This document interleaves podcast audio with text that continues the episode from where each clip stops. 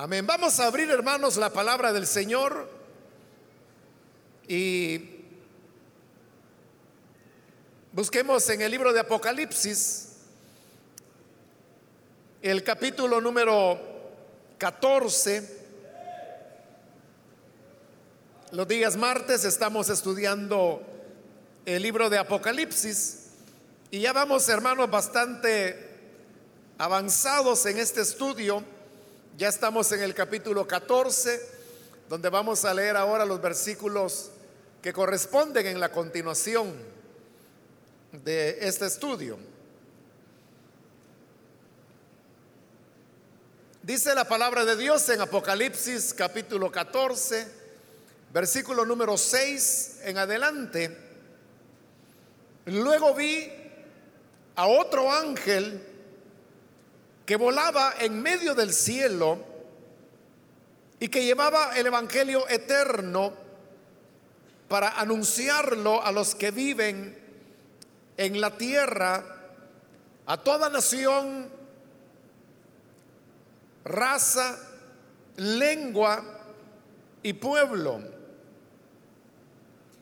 Gritaba a gran voz, teman a Dios y denle gloria porque ha llegado la hora de su juicio. Adoren al que hizo el cielo, la tierra, el mar y los manantiales. Lo seguía un segundo ángel que gritaba, ya cayó, ya cayó la gran Babilonia, la que hizo que todas las naciones bebieran el excitante vino de su adulterio. Lo seguía un tercer ángel que clamaba a grandes voces, si alguien adora a la bestia y a su imagen y se deja poner en la frente o en la mano la marca de la bestia, beberá también el vino del furor de Dios que en la copa de su ira está puro, no diluido. Será atormentado con fuego y azufre en presencia de los santos ángeles y del Cordero. El humo de ese tormento sube por los siglos de los siglos. No habrá descanso, ni de día, ni de noche para el que adore a la bestia y su imagen, ni para quien se deje poner la marca de su nombre. Amén. Hasta ahí dejamos la lectura. Pueden tomar sus asientos, por favor, hermanos.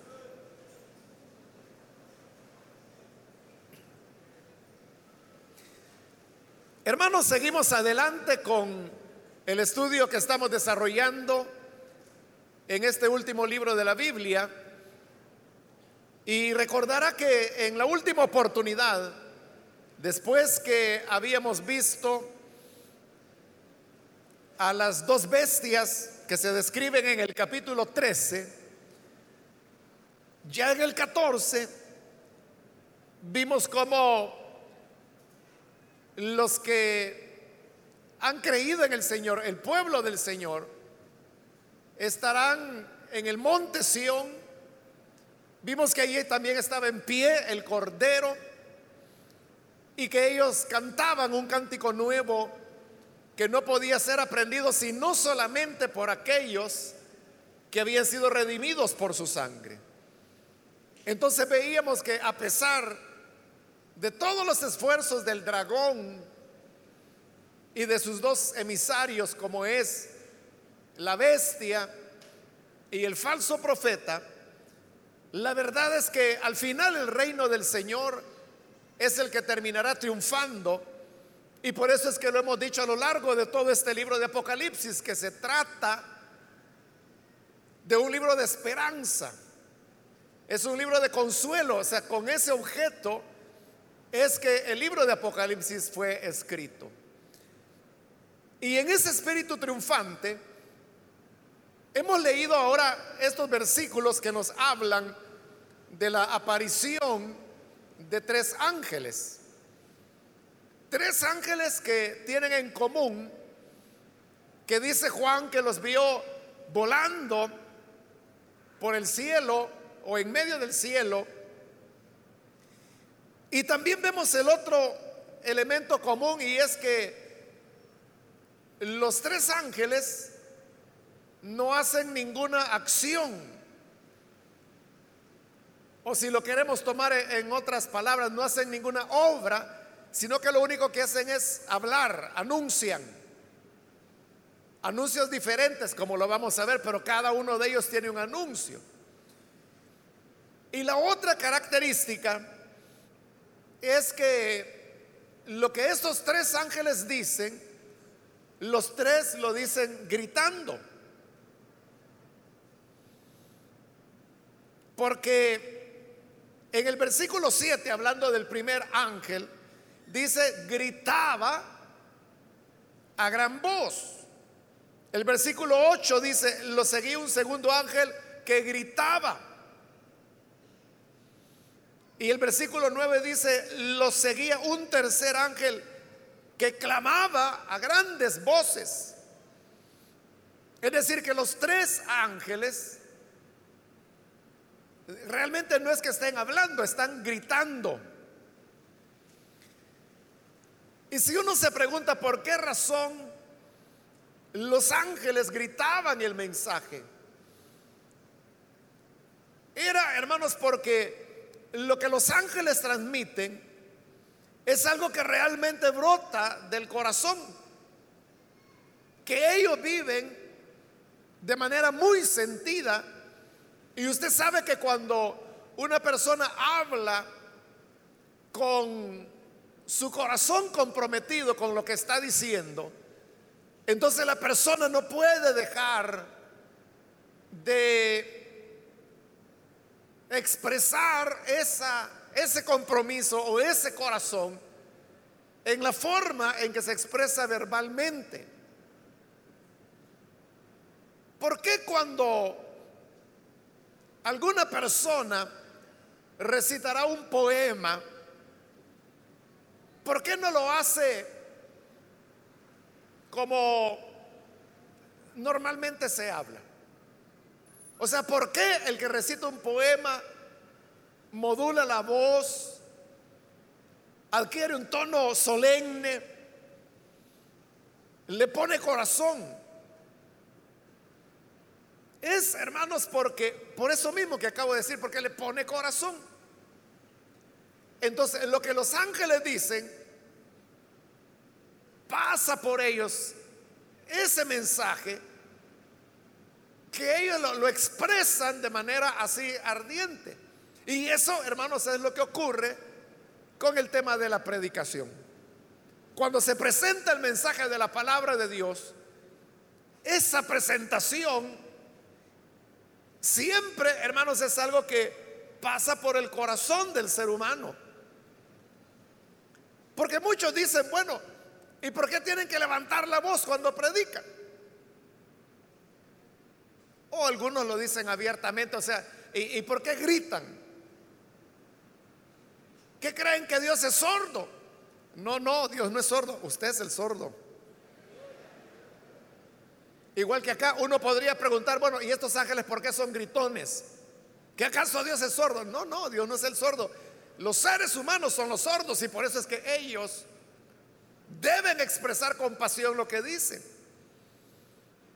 Pero precisamente por eso, porque en lo que se anuncia está de por medio la palabra de Dios.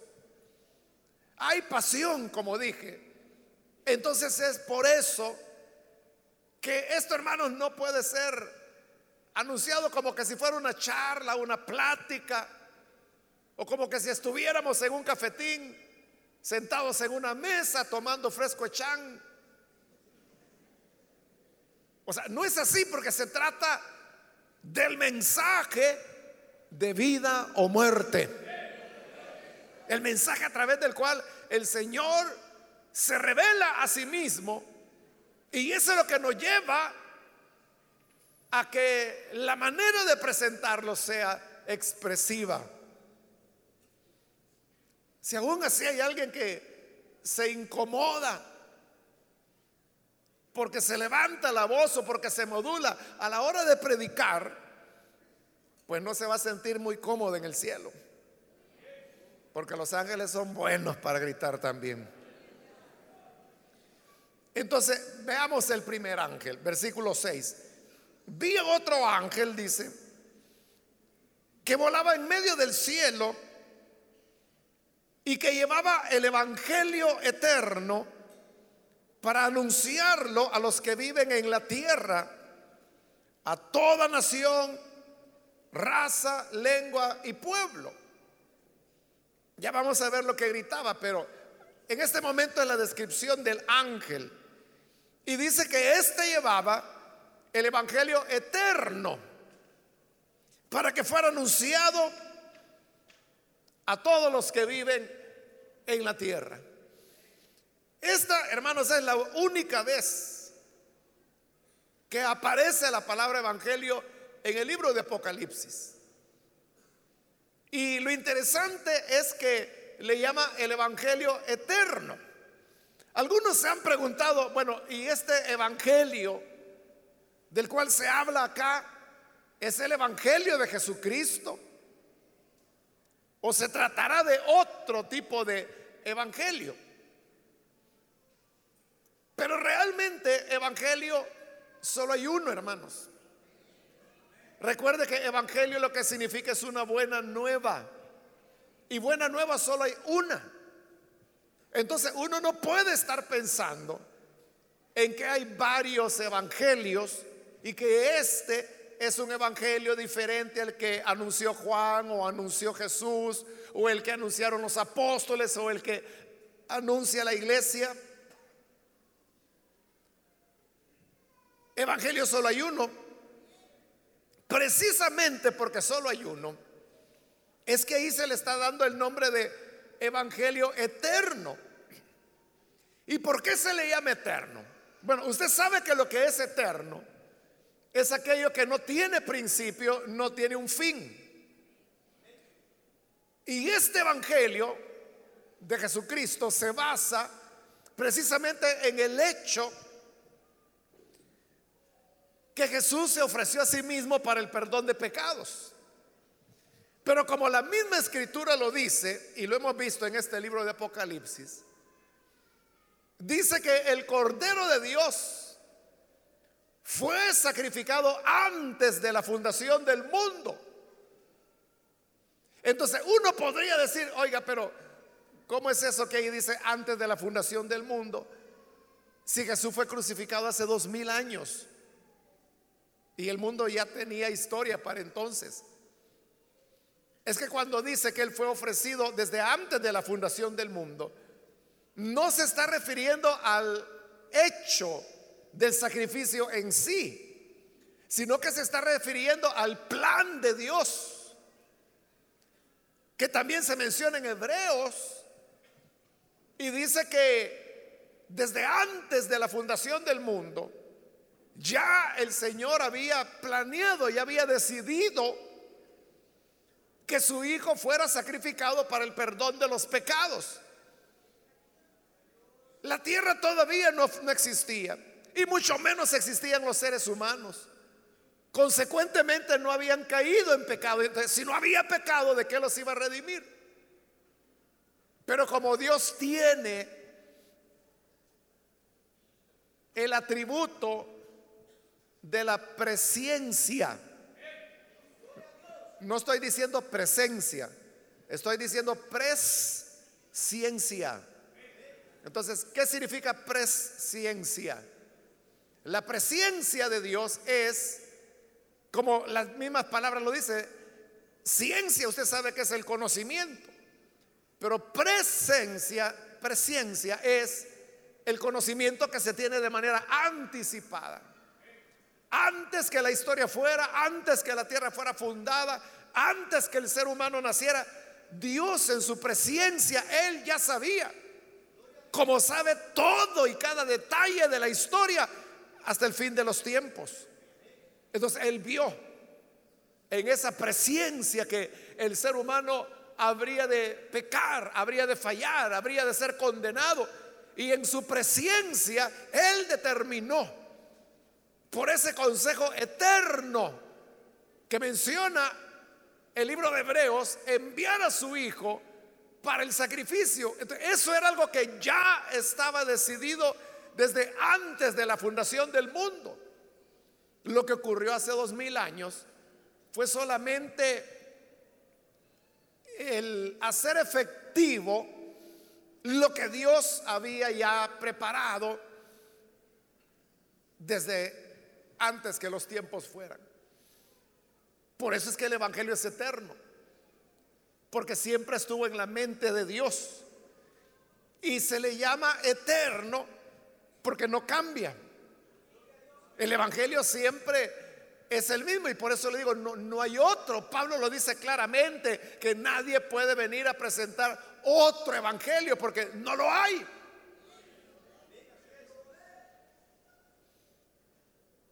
Nadie puede poner otro fundamento, dice Pablo. Si alguien quiere sobreedificar, cosa de él como sobreedifica, de eso será juzgado. Pero el fundamento, dice él, el cual es Jesucristo, yo como perito arquitecto lo coloqué, es decir, él anunció a Jesús.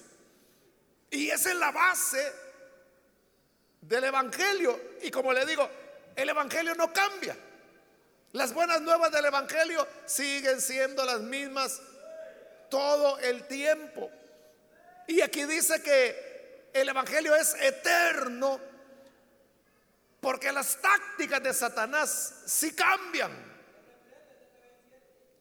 Lo que Satanás propone va cambiando conforme los tiempos pasan. Pero el Evangelio de Cristo se mantiene constante. Y han pasado dos mil años desde la muerte de Jesús y la enseñanza de creer en el Hijo de Dios continúa siendo la misma. Todavía el Evangelio de Juan dice, porque de tal manera amó Dios al mundo, que dio a su Hijo unigénito para que todo aquel que en Él crea no se pierda, sino que tenga vida eterna. Eso no ha, no ha cambiado, permanece y permanecerá. Porque no habrá un momento en que Dios dirá, oigan, ¿saben algo? Creo que esto del Evangelio ya está mero anticuado, ¿verdad? Ya tiene dos mil años. ¿Por qué no hacemos algo conforme a, a la época? Una nueva idea de cómo el hombre se va a salvar. Jamás va a ocurrir eso. El Señor no lo va a cambiar. El Evangelio sigue siendo el mismo. Es verdad que las iglesias van cambiando en la medida que el tiempo pasa. Porque las iglesias no pueden quedarse estáticas. Y sin embargo, el Evangelio es el mismo. Podríamos decir que el envoltorio es el que cambia, pero el contenido es solamente uno, que Cristo se entregó para todo aquel que crea. Por eso se le llama el Evangelio eterno. Y dice que el ángel lo llevaba para anunciarlo a los que viven en la tierra, a toda nación, raza, lengua y pueblo. Pues sabemos que el Evangelio, hermanos, es para todos sin distinción. Jesús dijo, vayan por el mundo y prediquen el Evangelio a toda criatura. Es decir, todo ser humano debe recibir y escuchar el mensaje del Evangelio. Ahora, en el versículo 7, siempre hablando del primer ángel, dice, gritaba a gran voz, teman a Dios y denle gloria, porque ha llegado la hora de su juicio.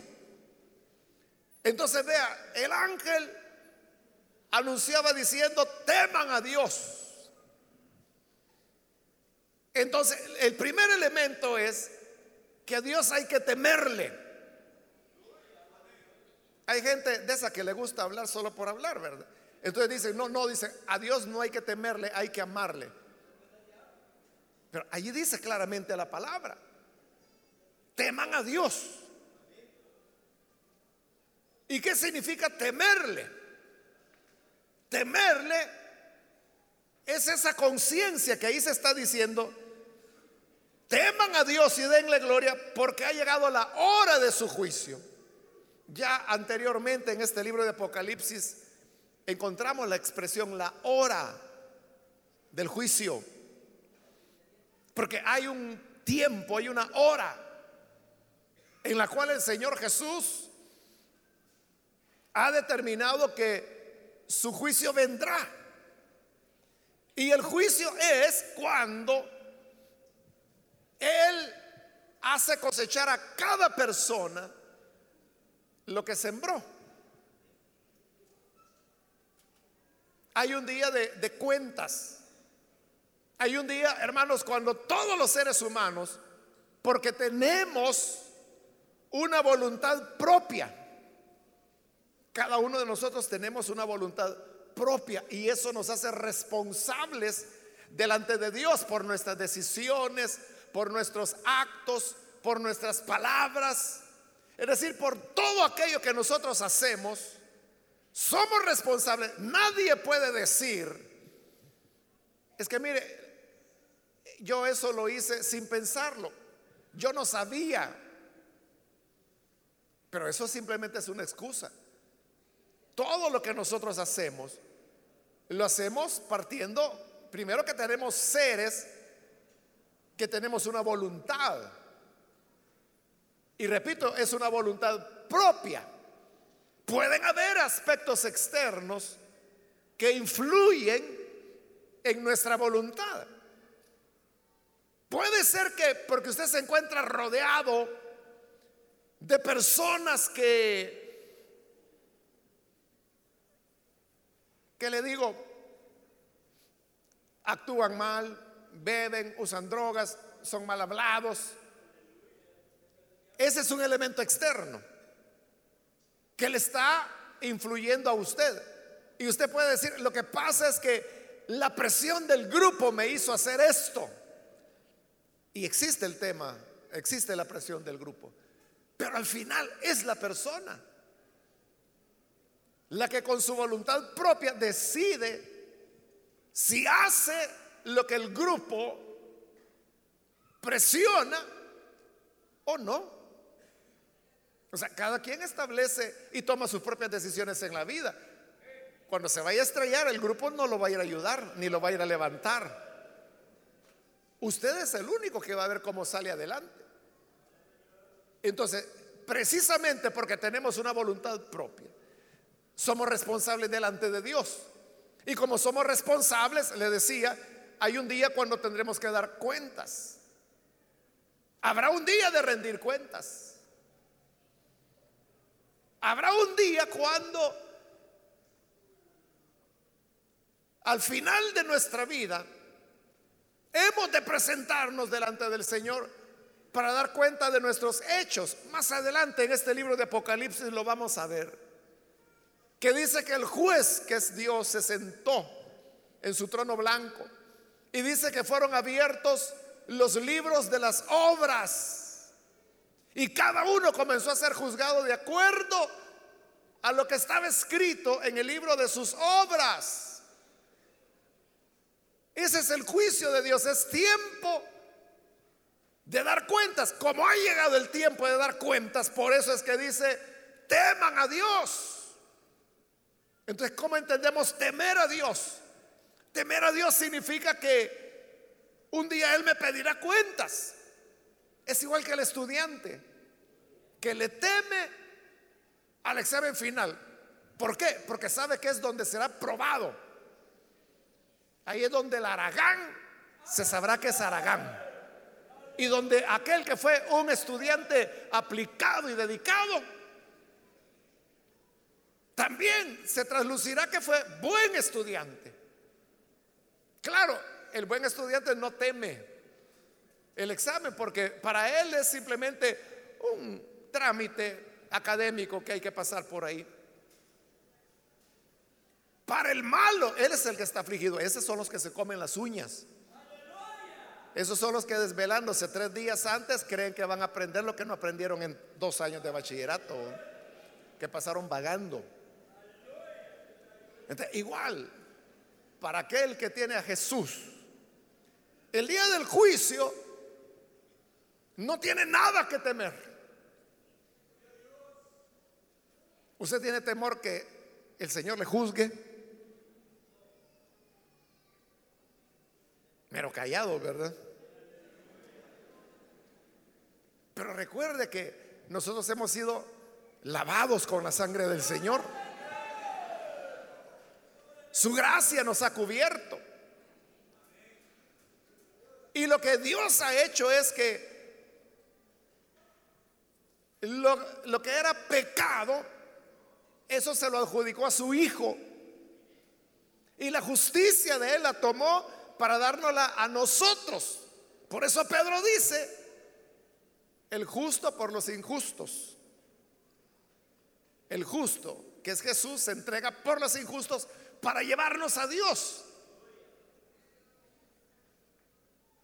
Pero aquel que se encuentra lejos de Dios, ese sí tiene que temer. Por eso es que dice el ángel,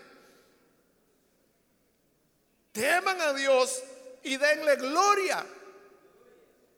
Eso de darle gloria a Dios es una expresión que en la Biblia se utiliza, bueno, a veces significa dar gloria, así como lo entendemos nosotros. Pero en otros contextos como este, el dar gloria significa confesar, reconocer delante de Dios lo malo que se ha hecho. Le pongo un ejemplo. Allá en el libro de Josué, cuando apenas comenzaba la conquista de la tierra prometida, van a una ciudad pequeñita que se llamaba Jai. Y que los ayudantes de, Josué le dijeron, mira, no vayas a cansar a todo el pueblo con tres mil que envíes allí. Suficiente porque esa ciudad es chiquita les dieron una revolcada a los israelitas. Mataron a 36 de ellos. Y entonces Josué se desconcertó. Pero Dios le dijo, mira, ¿y por qué estás ahí reclamándome a mí? El pueblo ha pecado. Comienzan a buscar quién es el que ha pecado. Y van descartando tribus. Y Dios dice, en esta tribu está el pecador. Y luego dentro de la tribu, en este clan está el pecador. Y llegan con ese clan. Dentro de esta familia está el pecador y van a la familia hasta que llegan con aquel que se llamaba Acán. Este es, dijo el Señor. Entonces, ¿qué le dijo Josué a Acán? Le dijo, da gloria a Dios. ¿Y qué hizo Acán? Empezó a decir, es que en Jericó yo vi un manto babilónico de mucho valor. Y vi que había oro, una barra de oro. Y tomé esas cosas y las guardé cuando Dios había dicho que todo había que destruirlo. Pero entonces note, la expresión de Josué, da gloria a Dios, ahí en ese contexto significaba confesarle a Dios. Lo mismo lo que ocurre en Juan el Evangelio de Juan capítulo 9, cuando aquel hombre que era ciego, el Señor lo sana. Entonces, los judíos comienzan a discutir con él, porque los judíos dicen, ese hombre, refiriéndose a Jesús, es un pecador, porque no guarda el sábado. Y el hombre les decía, pues yo no sé si es pecador o no. Entonces vienen los judíos y le dicen, da gloria a Dios. Nosotros sabemos que ese hombre es pecador. De cuando ahí le dicen, da gloria a Dios, lo que le están diciendo, mira, di la verdad. Confiesa. Porque nosotros sabemos que Él es pecador. Y esperaban que el hombre que había ciego dijera, bueno, pues sí, si no guardo, si me sanó en sábado es que es pecador. Pero él no dijo eso. Él lo que dijo es, yo no sé si es pecador o no es pecador, la vida interna de él no la sé. Yo lo que sé es que nací siendo ciego y que ahora estoy viendo. Eso es lo que yo sé. Entonces vea, la expresión da gloria a Dios se usaba en esos contextos para confesar. A eso se refiere el ángel cuando dice acá, teman a Dios y denle gloria. Es decir, teman a Dios. ¿Y cómo se expresa el temor de Dios? Confesándole a Él. Confesando que hemos pecado, que le hemos fallado. Entonces vean, no es una cuestión, porque algunos entienden mal esto de temer a Dios en el sentido que dicen que le tienen miedo a Dios. ¿Y que cómo está eso? Que hay que tenerle miedo a Dios. Temerle a Dios es que tú le confiesas a Él tus pecados. Y se los confiesas porque sabes que viene un día del juicio. Y que si Él no te perdona tus pecados, te vas a quedar calladito cuando se acerque ese día del juicio. Entonces por eso dice, teman a Dios y denle gloria, porque ha llegado la hora de su juicio. Y luego dice, adoren al que hizo el cielo, la tierra, el mar y los manantiales. Vea qué diferente lo que este ángel está diciendo a lo que la segunda bestia dijo, el falso profeta. Porque la segunda bestia dijo, adoren a la primera bestia y le hizo una imagen y le infundió vida a la imagen para que adoraran a la imagen. Pero el ángel dice, adoren no a la bestia, no a su imagen, sino al que hizo el cielo, la tierra, el mar y los manantiales. El verdadero creador. Entonces Satanás es, hermanos, el que siempre le estará diciendo al hombre que adore aquí, que adore allá, que adore esto, adore lo otro. Y no necesariamente a la bestia, aunque algunos lo hacen, ¿no? Pero hay algunos que adoran el dinero, el pecado, adoran a una mujer ilícita, a un hombre. Pero el ángel dice, témanlo. Dios no es un juguete. Teman a Dios, denle gloria, confiésenle a Él y adoren al que verdaderamente lo merece, el que hizo el cielo, la tierra, el que creó el universo, el creador de todo y de todos. A Él debe ser dada toda adoración. Y a nadie más. Versículo 8, tenemos el segundo ángel. Lo seguía un segundo ángel, también gritón. Dice que gritaba, ya cayó ya cayó la gran Babilonia que hizo que todas las naciones bebieran el excitante vino de su adulterio. Entonces este ángel viene proclamando que ya cayó, que ya cayó Babilonia.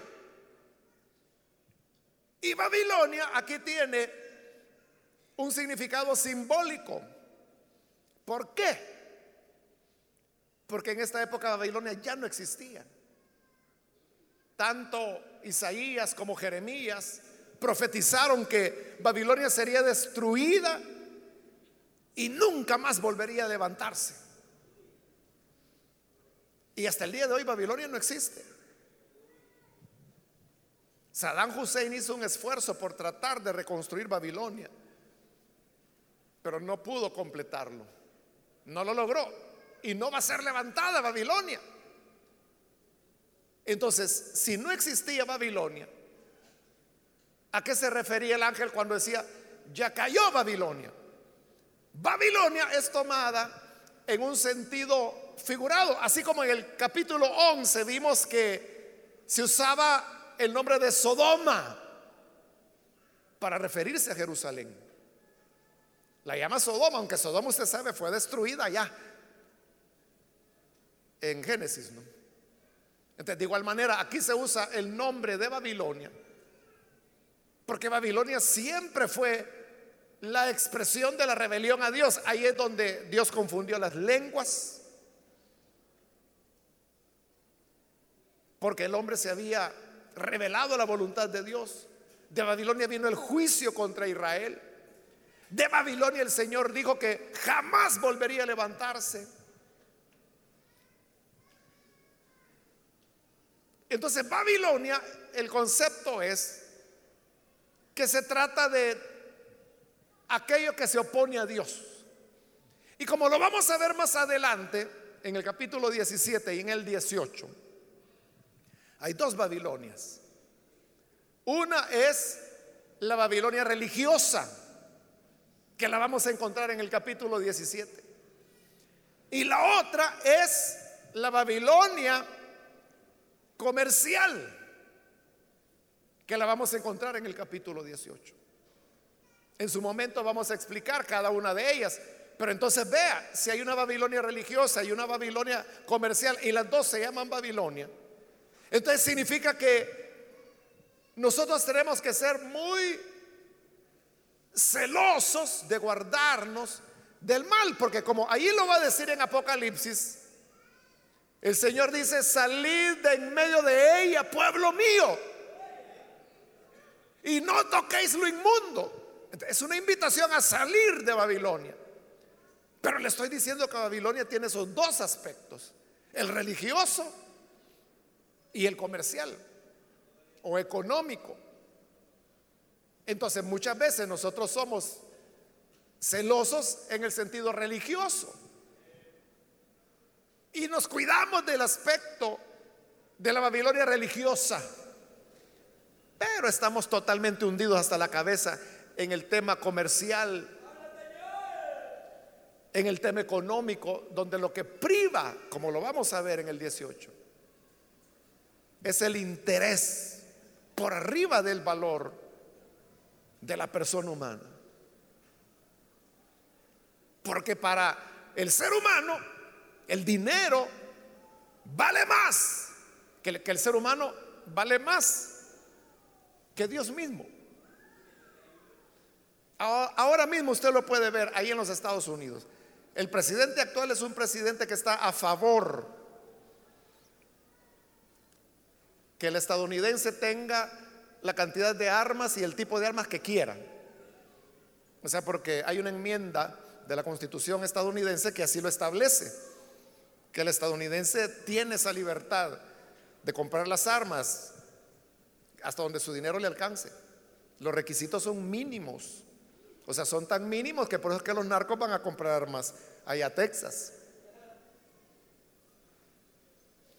Pero entonces vea, ¿qué provoca eso que la gente tenga armamento de guerra en su casa? Las grandes tragedias, o sea, solo este año han habido dos. Primero el chiflado ese de Las Vegas, ¿no? Que empezó a ametrallar a la gente que estaba ahí oyendo música. Y el otro del fin de semana que acaba de hacer otra matazón en una iglesia, precisamente porque tenía un arma de guerra. Pero usted sabe que estas dos matanzas de este año han sido, hermano, muy bueno, la, la de Texas se ha calificado como la más grave, pero no son las únicas que han habido, han habido cantidad de masacres de ese tipo, de matanzas colectivas. Y cuando hay esas matanzas, entonces es cuando la gente se levanta y dice, no, se debe quitar el permiso para que la gente tenga armas de guerra. O sea, porque esas son guerras de combate. Son armas, hermanos, de uso de la Fuerza Armada. pero allá es legal que un civil las tenga. Si un civil quiere comprar una bazooka, la compra. Entonces, la ciudadanía allá pide que no, que, que ya no se autorice más la venta de armas así de, de guerra para el público. Pero como el actual presidente es de la idea que no. Pero ahora que es presidente, él, por ejemplo, él tuvo que pronunciarse sobre la matanza esta que acaba de haber en esta iglesia en Texas. Pero ¿qué dijo él? Que el problema era que las armas las tenía un loco.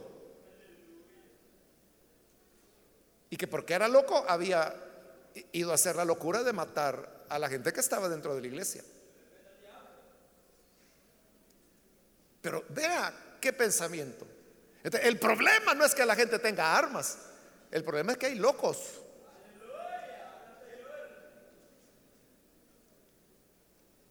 Pero entonces el sentido común dice, precisamente porque hay locos, es que no debería haber tal libertad de obtener armas, porque hasta los locos pueden comprarlas. ¿Entiende? El argumento de él es su propio puñal. Precisamente porque está lleno de chiflados. Los Estados Unidos, que es una sociedad enferma, y hay mucha gente enferma ya mentalmente. Precisamente por eso es que no debería permitirse la venta de armas. Pero ¿por qué se permite? Porque es un negocio multimillonario, hermanos. Y esos millonarios que se han hecho millonarios de vender armas es parte de la gente que apoyó a este presidente para que llegara a ser presidente. Entonces, ¿cómo le va a cerrar el negocio a los que lo apoyaron? Ahí tiene usted. Esa es la Babilonia comercial. Esa es la Babilonia económica que pone el interés del dinero por arriba por eso es que cuando lleguemos al capítulo 18, dice que hasta venden seres humanos. Y dígame si no es cierto.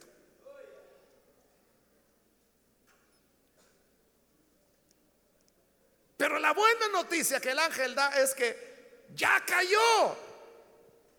Ya cayó Babilonia. Esa es la fe y la esperanza. Que Babilonia no ha caído, pero el ángel dice, ya cayó. Porque es tan cierta su caída que es como que si ya hubiese ocurrido. Entonces, tanto la Babilonia religiosa como la económica caerán. Y lo que vendrá en su lugar será el reino de Dios, que es un reino pacífico, que como lo dice Isaías, que el cordero y el león pasarán juntos y un niño los pastoreará. ¿Cuántos están esperando ese reino de Dios?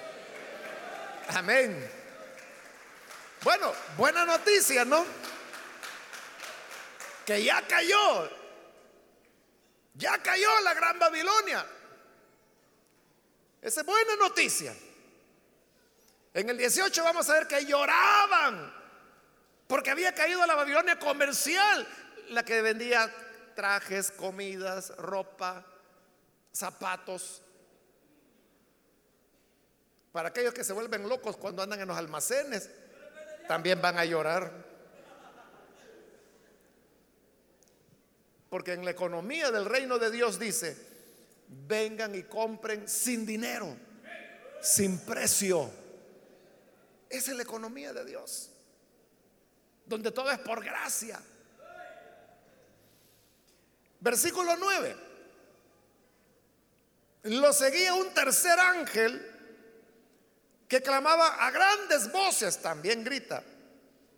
Si alguien adora a la bestia y a su imagen y se deja poner en la frente o en la mano la marca de la bestia, beberá también el vino del furor de Dios, que en la copa de su ira está puro, no diluido.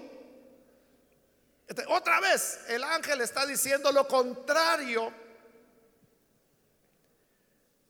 de lo que el falso profeta dice. O sea, porque el falso profeta lo que dice es que aquel que no reciba la marca de la bestia morirá. Pero el ángel está diciendo lo contrario, el que la recibe es el que va a morir. Y no solo morirá, sino que beberá del vino del furor de Dios, que en la copa de su ira está puro. El vino, hermanos, en la época de, en estos primeros siglos de la era cristiana, era amargo. entonces lo que hacían era que lo, que lo diluían. O sea, normalmente cuando alguien tomaba vino, más o menos la mitad era vino y la otra mitad era agua. Lo mezclaban con agua y así lo bebían. Para suavizarlo, porque si no era muy amargo. Pero la ira de Dios dice que no está diluida, sino que está pura en la copa de la ira de Dios. Es decir, aquí Dios, diciéndole en nuestras palabras, no va a andar con lástimas. Con aquel que reciba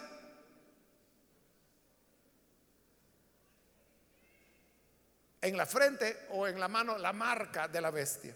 Recuerde que ya dijimos que esa marca no es literal, sino que es de identificación con el sistema de Satanás.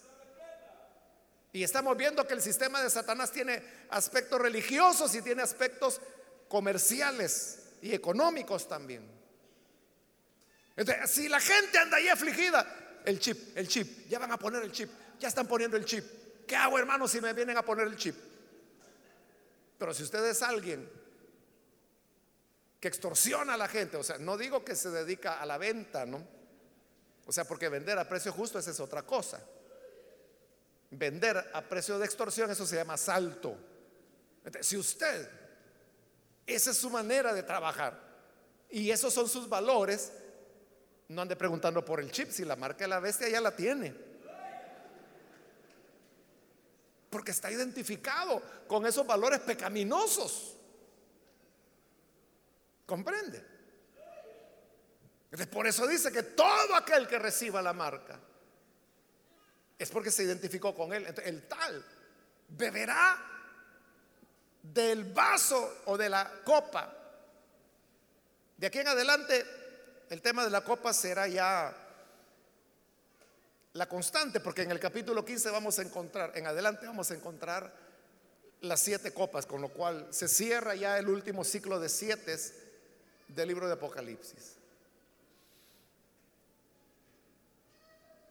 Y dice el versículo 10, beberá también el vino del furor de Dios, que en la copa de su ira está puro, no diluido, será atormentado con fuego y azufre en presencia de los santos ángeles y del Cordero.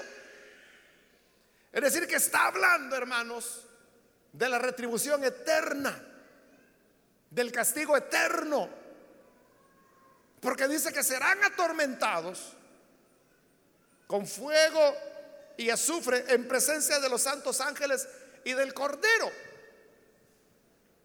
hay gente que piensa y dice, pero si Dios es un Dios de amor y Dios es un Dios de misericordia, ¿cómo es que va a tener a la gente en fuego y azufre por toda la eternidad? Y para colmo, el versículo 11 dice, el humo de ese tormento sube por los siglos de los siglos. No habrá descanso ni de día ni de noche para el que adore a la bestia y su imagen, ni para quien se deje poner la marca de su nombre. Entonces está hablando de un tormento, no de un rato. Dice que será por los siglos de los siglos. Y dice además que no tendrán descanso ni de día ni de noche. Entonces, le decía, ante ese tema, ahí viene la pregunta, entonces, si Dios es amor y es misericordioso y es compasivo y es bondadoso, entonces, ¿cómo es que Dios se va a complacer de saber que hay seres humanos que están siendo atormentados con fuego y azufre por los siglos de los siglos, día y noche? Es que ahí hay un error en esa manera de ver las cosas. Porque usted lo está viendo sentimentalmente y no está teniendo en cuenta la justicia de Dios. La justicia de Dios.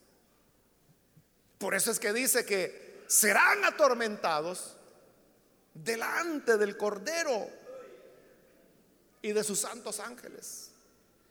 ¿Por qué? Porque el Cordero y sus ángeles son como los testigos que esas personas reciben lo que merecen, cosechan lo que sembraron. Es una cuestión de, justicia. Allá, hermanos, en, en la Segunda Guerra Mundial,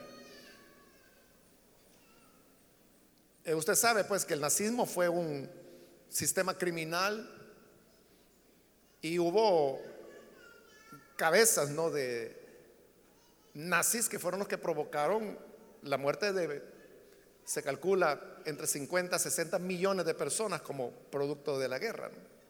Y uno de esas principales cabecillas era un hombre que se llamaba Rudolf Hess. Rudolf Hess se consideraba que era el sucesor de Hitler. Que si en algún momento Hitler lo mataban o fallecía, todo el mundo entendía que el sucesor natural era Rudolf Hess. Bueno, eso era tan real que Rudolf Hess lo sabía. Y sabiéndolo,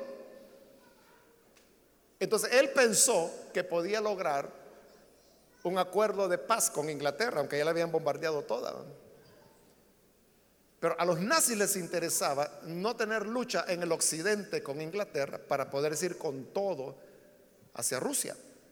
Entonces Rudolf Hess, precisamente porque era tan importante, de un día toma un avión que se va sobre Inglaterra y en paracaídas se tira. Y entonces cuando cae lo detienen.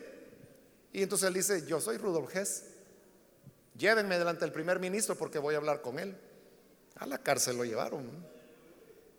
Entonces, vea, él trató, o sea, la intención de él era que con eso de que él era como el número dos de la maquinaria nazi, entonces que iba a ser escuchado, que lo iban a considerar y que se iba a lograr un acuerdo de paz con Inglaterra. Pero como le digo, inmediatamente lo llevaron a la cárcel, ni lo oyeron. Terminó la guerra, fueron los juicios de Nuremberg, él fue juzgado y fue condenado y fue condenado a cadena perpetua. Y allá en Inglaterra pues había una cárcel pequeña donde habían pocos presos y todos fueron muriendo de vejez. Y Rudolf Hess fue el único que quedó vivo. Te quedó un momento en que él era el único que había en esa prisión. Y era un ancianito. Y según dice la historia, eh, la fascinación de, Rudolf Hess eh, estando preso era los vuelos, que en esa época era la, la carrera espacial que se le llamó entre la Unión Soviética y los Estados Unidos, quién llegaba primero a la luna. Entonces dicen que la prisión él la tenía llena de fotografías de la luna, de los cohetes, de los astronautas, era su fascinación. Él era un ancianito. Pero como la pena era cadena perpetua. Cualquiera diría, pero, mire, si es un viejito que le gustan los astronautas, ¿por qué no lo dejan libre? Si este viejito ya ni con él puede, ya este pobre ni caminar puede. Lo soltaron, ¿no? Hasta que murió. ¿Por qué razón? Por la magnitud de sus delitos es que el mundo no se hubiera perdonado que lo dejaran libre. O que dijeran, bueno, ya estuvo preso 60 años y ya es un ancianito por que vaya a morir tranquilo a su tierra. era tal la maldad, el sufrimiento, que no se lo permitieron hasta que murió. igual es esto, hermanos. El problema es que nosotros no dimensionamos el pecado. Para nosotros el pecado es una diversión o un pasatiempo o algo que todos hacemos. No, no, es que yo soy de mente abierta. Yo, entiendo las cosas, yo, yo comprendo. No, no entendemos. Y por eso es que no entendemos el tormento eterno. Pero es una realidad porque ahí dice que el humo de su tormento sube por los siglos de los siglos y no tienen descanso ni de día ni de noche. O sea, ¿qué más falta en esa descripción? Es clarísima y hasta repetitiva. Precisamente por eso hay que temer a Dios y darle gloria confesándole a Él nuestros pecados y nuestras faltas. Así que ahí tenemos, hermanos, por un lado, el Evangelio eterno, las buenas nuevas, y por el otro lado, la condenación eterna para los que se identifican con el sistema de la bestia. Vamos a orar, vamos a cerrar nuestros ojos. Y yo quiero hacer una invitación para las personas que todavía no han recibido al Señor Jesús como su Salvador. Pero si usted ha escuchado hoy la palabra de Dios, quiero decirle que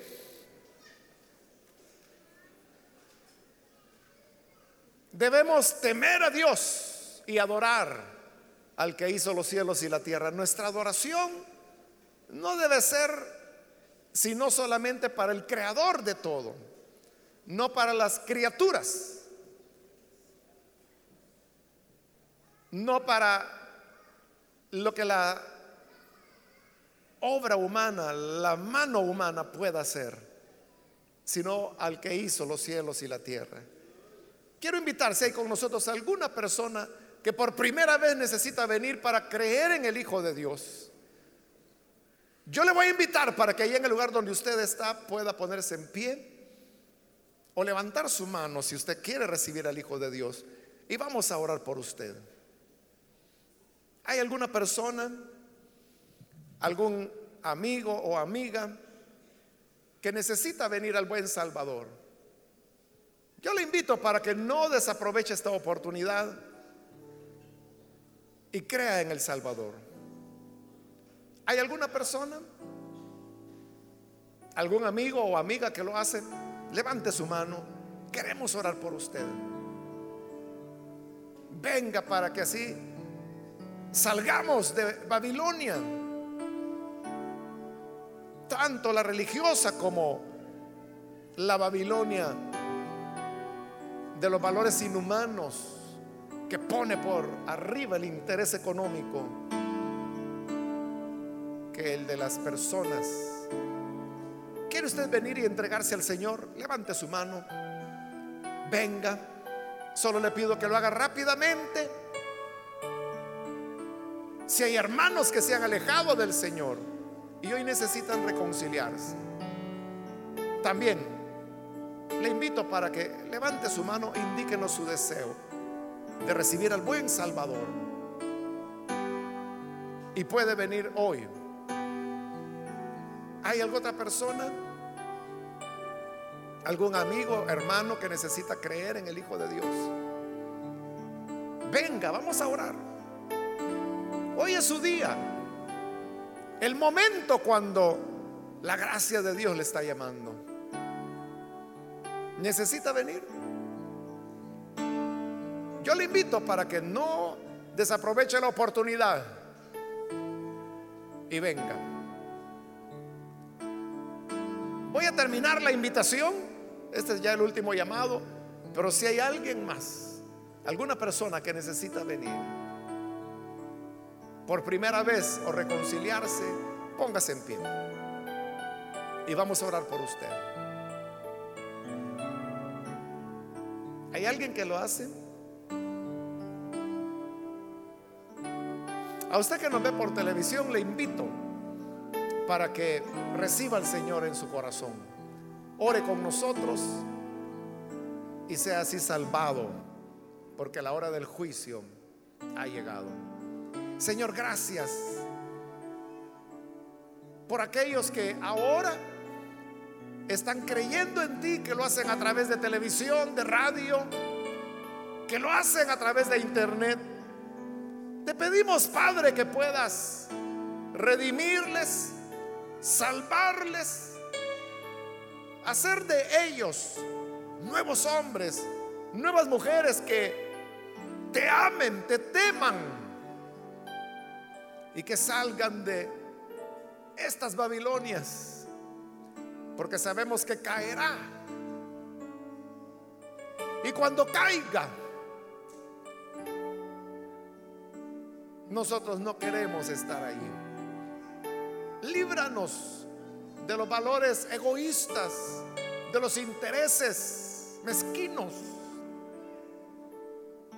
que hunden al ser humano y le destruyen. Ayúdanos, Señor, a vivir siempre en rectitud, caminando dentro de tu sendera. Y no nos dejes jamás. Por Jesucristo nuestro Señor lo pedimos. Amén.